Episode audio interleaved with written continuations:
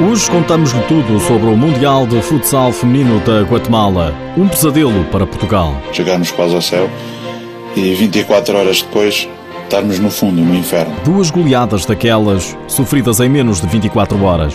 Ainda nesta edição, o Sporting, que joga hoje para a jornada 13 da Liga Portuguesa, jornada em que o Benfica venceu e voltou a isolar-se no topo da tabela classificativa.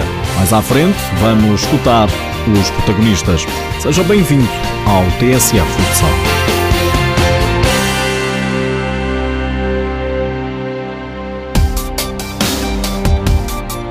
Antes da seleção nacional feminina entrar em cena nas meias finais do Mundial da Guatemala, não faltaram mensagens de apoio enviadas com um único destino.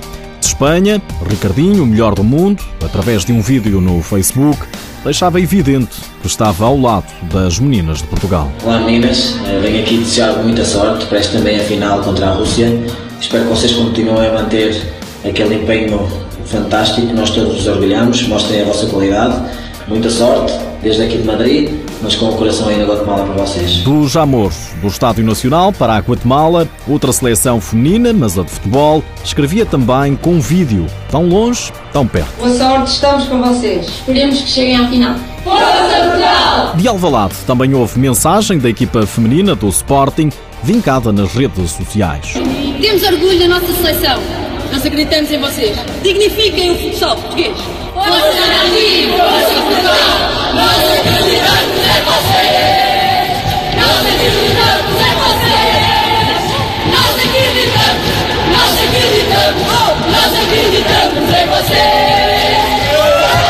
Na Guatemala também a seleção nacional feminina acreditava, mas a noite de sábado para domingo foi de terror. A Rússia goleou Portugal por 7 bolas a 2. É sempre um resultado pesado, é um resultado pesado numas meias finais.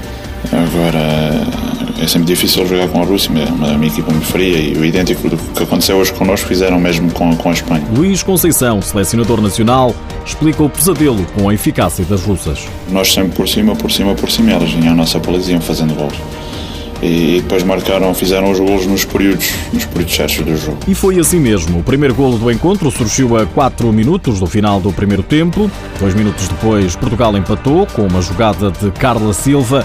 Mas logo depois, a 7 segundos, ainda antes do intervalo, a Rússia colocava-se novamente em vantagem.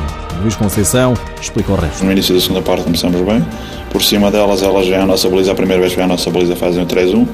Sofremos o 4-1 no outro erro nosso e depois a partir daí foi, foi, foi difícil controlarmos, controlarmos, controlarmos o jogo. Pronto, depois o, resultado foi, foi self-volante. Para a história fica Portugal 2, Rússia 7. Restava à seleção das esquinas lutar pelo bronze, pelo terceiro lugar, frente à Espanha, mas nem isso. Ao intervalo, Portugal já perdia por 4 bolas a 0. Resultado final, 9-1 para as espanholas. O selecionador nacional não consegue encontrar explicação. Às vezes há coisas que são difíceis de, de explicar e este foi um desses momentos. É, é, difícil explicar como é que chegamos ao topo e, e, e 24 horas depois estamos, estamos cá em baixo. Luís Conceição olha para trás e não tem dúvidas que há ilações a tirar. Temos, temos que tirar, claramente, destes, deste resultado. Temos que focar nisso, essencialmente, pensarmos o que é que foi bom, o que é que foi mau nem sempre quando, quando se ganha está tudo, tudo, tudo está perfeito e mesmo quando se perde nem tudo está mal. Nem tudo está mal.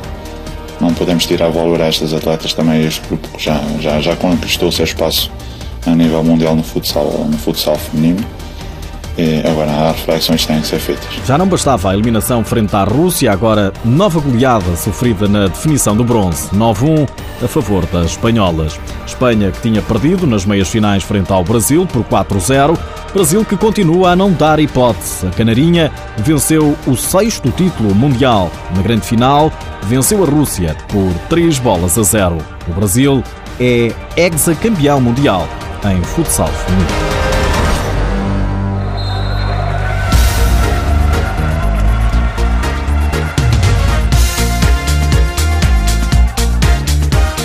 A jornada 13 da Liga Portuguesa, a jornada que encerra a primeira volta, ainda não está completa.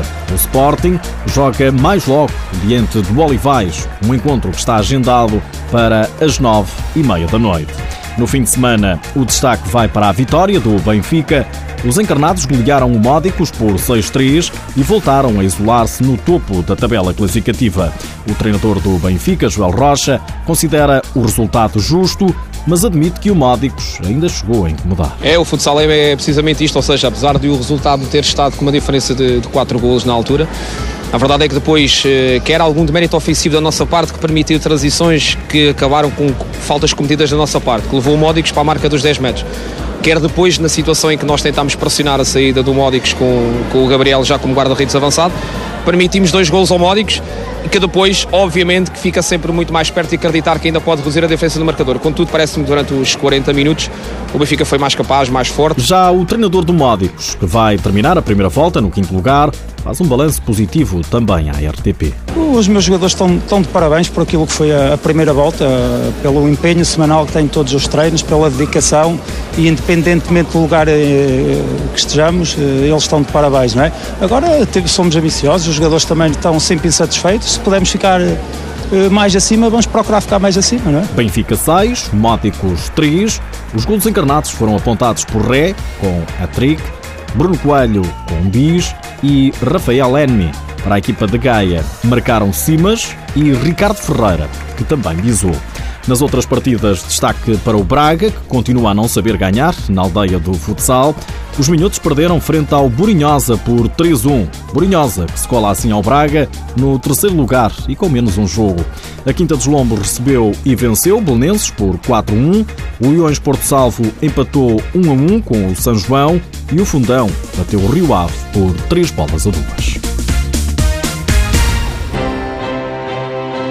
Nas últimas horas, ficamos a saber que o derby do Campeonato Distrital de Juvenis da Associação de Futebol de Lisboa terminou empatado. Sporting 3, Benfica 3. Destaque ainda para a final do Torneio Internacional 7 Estrelas de futsal feminino. A Quinta dos Lombos, em bom plano, numa partida equilibrada, perdeu na final frente ao Alcorcon por 5-3, mas orgulha-se da experiência. Cláudia Pereira, mais conhecida por Nina, foi considerada a melhor jogadora do torneio. Já estão encontradas as oito equipas que vão estar presentes na primeira edição da Taça da Liga em Portugal. São elas o Fundão, Módicos, Belenenses, Borinhosa, Braga, Benfica, Olivais e Sporting. A Taça da Liga será realizada entre os dias 7 e 10 de janeiro, em local a designar ainda pela Federação Portuguesa de Futebol. Por hoje é tudo. Já sabe que o TSF Futsal está disponível em podcast. Mas antes de me ir embora, deixo-lhe mais um quadro, uma obra de arte. Sabia que o futsal brasileiro este ano é laranja? O Carlos Barbosa é pentacampeão. Goleou na final o Inter Orlândia por 5 bolas a uma. Destaque para Pito, jogador do Carlos Barbosa.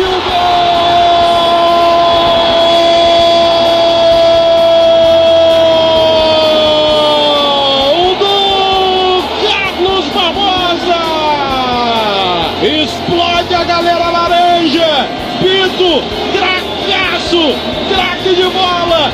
Amarelinha nele, Pito, assina, Pito. Assina que a obra-prima é sua. Uma obra-prima mesmo, de Pito. Como descreve o narrador da Sport TV brasileira. Bola diretamente lançada pelo guarda-redes e de primeira, sem deixar cair, Pito aplicou um pontapé de bicicleta para um gol daqueles. Um gol fantástico magia pura.